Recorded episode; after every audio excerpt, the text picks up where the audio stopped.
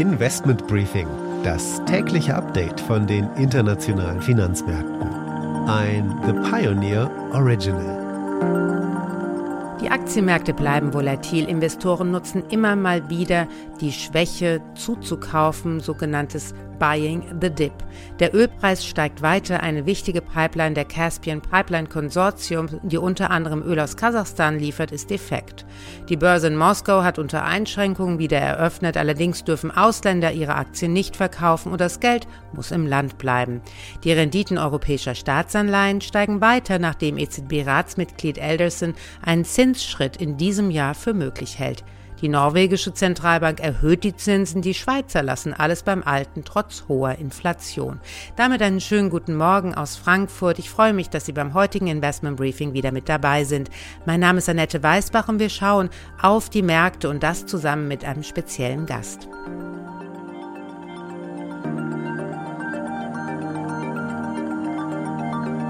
Der Blick auf die heutigen Themen. Ich spreche mit Dr. Jens Erhard. Jens Erhard gründete 1974 seine eigene Vermögensverwaltung, die DJE Kapital AG, stützt sich auf 40 Jahre Erfahrung in der Vermögensverwaltung und ist heute einer der größten bankenunabhängigen Finanzdienstleister im deutschsprachigen Europa. Wir haben über den Krieg, Rüstungsaktionen, China und den Ausblick für die Märkte allgemein gesprochen. Ich halte es gar nicht für so ganz ausgeschlossen, dass wir auch mal ein paar positive Überraschungen sehen werden an den Börsen, denn weil im Moment jetzt doch sehr viel Schreckensszenario auch durch den Krieg natürlich eingepreist ist und wenn es da irgendwelche Lichtblicke geben sollte, hoffentlich, dann könnte die Börse auch wieder mal positiv überraschen.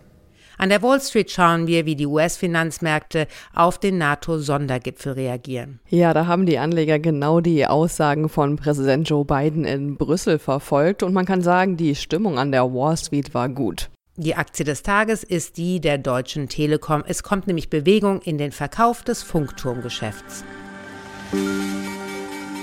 Das sind die Themen heute. Die komplette Ausgabe hören Sie als Teil unserer Pionierfamilie. Damit unterstützen Sie unabhängigen, werbefreien Journalismus.